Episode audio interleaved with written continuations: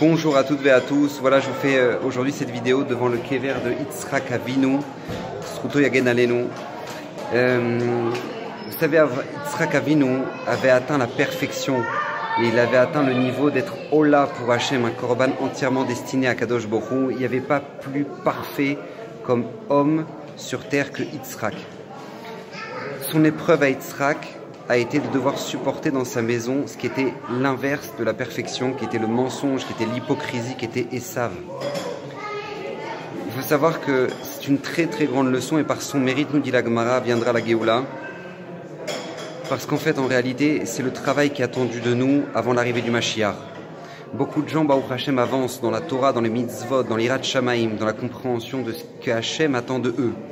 Mais nombreux sont les personnes dont les enfants ne suivent pas ce chemin-là et ont énormément de mal avec eux, ont énormément de difficultés dans le contact familial avec eux. Il faut savoir que Yitzhak a fait ce travail, c'est ça la mission de Yitzhak, cette leçon-là, de nous avoir transmis que sache supporter celui qui est l'inverse de toi.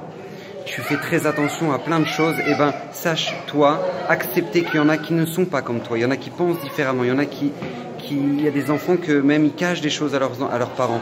Sache l'accepter, donne-lui de l'amour. Comme Yitzhak l'a fait, il a même voulu bénir son fils. Tellement il l'aimait pour qu'il puisse avoir toutes les chances de pouvoir revenir.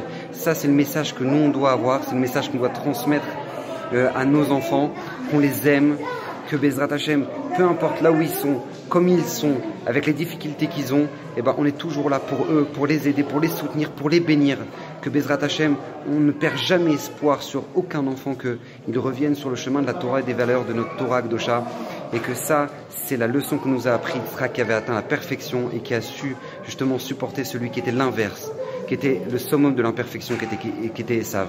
Donc Bezrat Hashem, que nous on puisse le faire que son mérite nous garde et que Bezrat Hashem, tous nos enfants, soient toujours dans le derrière de la Torah et du Virat Shamaim, qu'Hashem vous bénisse.